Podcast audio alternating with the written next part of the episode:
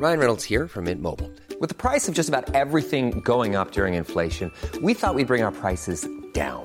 So to help us, we brought in a reverse auctioneer, which is apparently a thing. Mint Mobile unlimited premium wireless. Ready to get 30, 30, bit to get 30, bit to get 20, 20, 20, bit to get 20, 20, bit to get 15, 15, 15, 15 just 15 bucks a month. So, Give it a try at mintmobile.com slash switch. $45 upfront for three months plus taxes and fees. Promo for new customers for limited time. Unlimited more than 40 gigabytes per month. Slows. Full terms at mintmobile.com.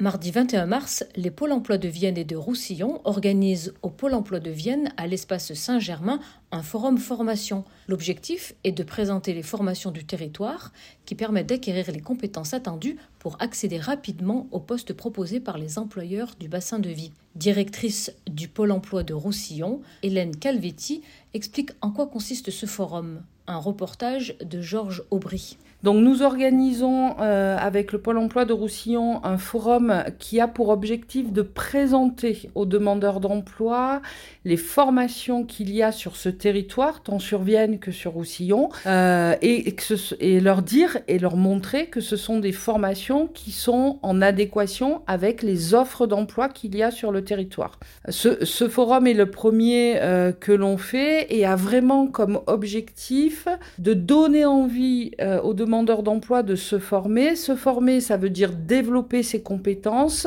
et ça veut dire donc du coup augmenter euh, les possibilités de retour à l'emploi. Euh, il faut savoir qu'il y aura aussi une présentation euh, de la validation des acquis de l'expérience, qui est une autre façon de faire va de valoriser ses compétences.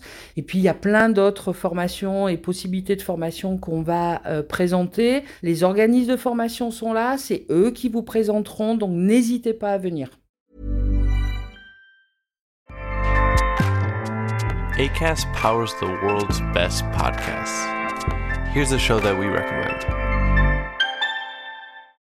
This is Roundabout Season 2, and we're back to share more stories from the road and the memories made along the way.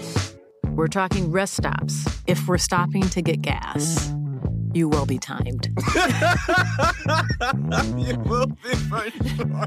Misguided plans. I grew up in the city, so I have like you know, a healthy fear of real extreme darkness. this was like wilderness.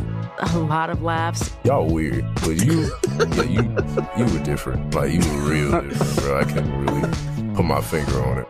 And so much more. Just goes to show that unexpected yeah. things sometimes are the best when it comes to a road trip.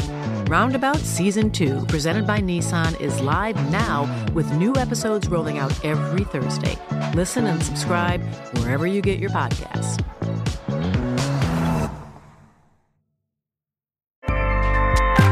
ACAST helps creators launch, grow, and monetize their podcasts everywhere. ACAST.com.